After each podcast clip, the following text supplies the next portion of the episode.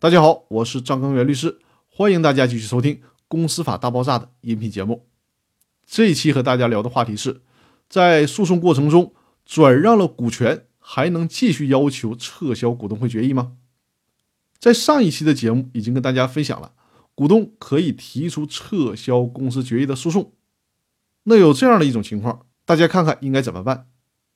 隔壁老王是 A 公司的股东之一。A 公司的其他股东弄了一个程序违法的股东会决议，想坑隔壁老王。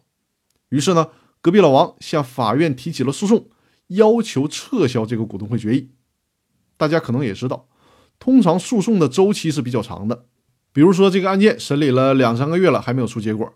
这个时候，隔壁老王觉得 A 公司其他股东总是想着法的坑他，他也不想和这帮孙子玩了，所以说呢，就想把自己的股权转让出去。这个时候，恰巧李富贵也想以高价来买隔壁老王的这些股权，于是呢，隔壁老王就顺利的把手中的股权全都卖掉了。这就产生了一个问题：请求撤销股东会决议的诉讼还在进行当中，但这个时候呢，隔壁老王已经不是公司的股东了。那这种情况下，法院应该怎么处理呢？针对这个问题，最高人民法院在《公司法司法解释四理解与适用》这本书当中给出了答案。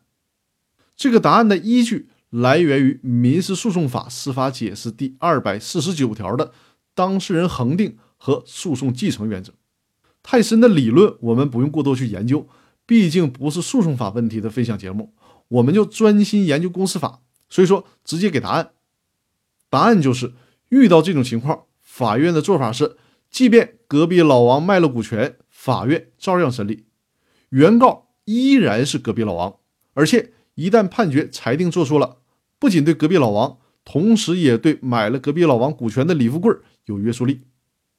但是在审理阶段，如果买了股权的李富贵也想参加诉讼来发表自己的看法，那么可以申请以无独立请求权第三人的身份参加诉讼。那如果李富贵想代替隔壁老王做原告，把隔壁老王换下场，那是否准许的决定权就在法院了。法院审查一下，认为不存在损害国家利益、集体利益、第三人利益的情况，就可以准许替换。如果法院不准许的话，李富贵可以作为无独立请求权的第三人参加诉讼。以上的这些解决方法呢，应用的法学理论叫做当事人恒定。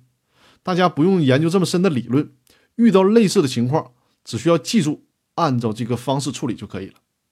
那好，我们今天的学习就到这里，更多内容我们下期继续。